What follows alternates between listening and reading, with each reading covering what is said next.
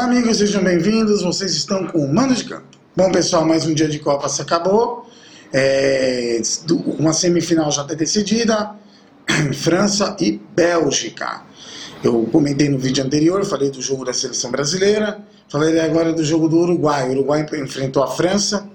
É, a França, na minha visão, foi mais time que o Uruguai durante os 90 minutos. O Uruguai teve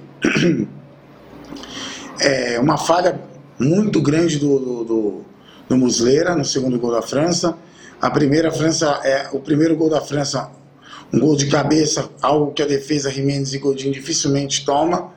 E, enfim, a França acabou vencendo por 2 a 0 com propriedade o time do Uruguai, porém o Uruguai cai de cabeça erguida. O Uruguai vai para casa de cabeça erguida porque também fez uma grande partida e, e aquilo que eu falei, né, pessoal? É, Futebol é isso. Um ganha, outro perde. Um dia de um time, outro dia de outro, né?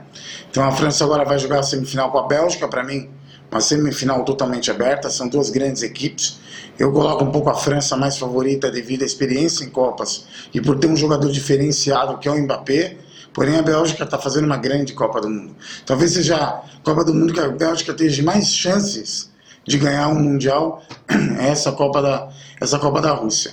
Ok, pessoal? Bom, agora a seleção brasileira volta para casa. Acredito que a CBF já deva definir aí se o Tite fique ou não. Vamos aguardar aí as notícias da seleção que vai que agora está tudo muito corrido, né?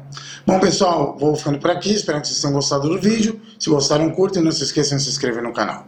Muito obrigado a todos, um abraço e fiquem com Deus.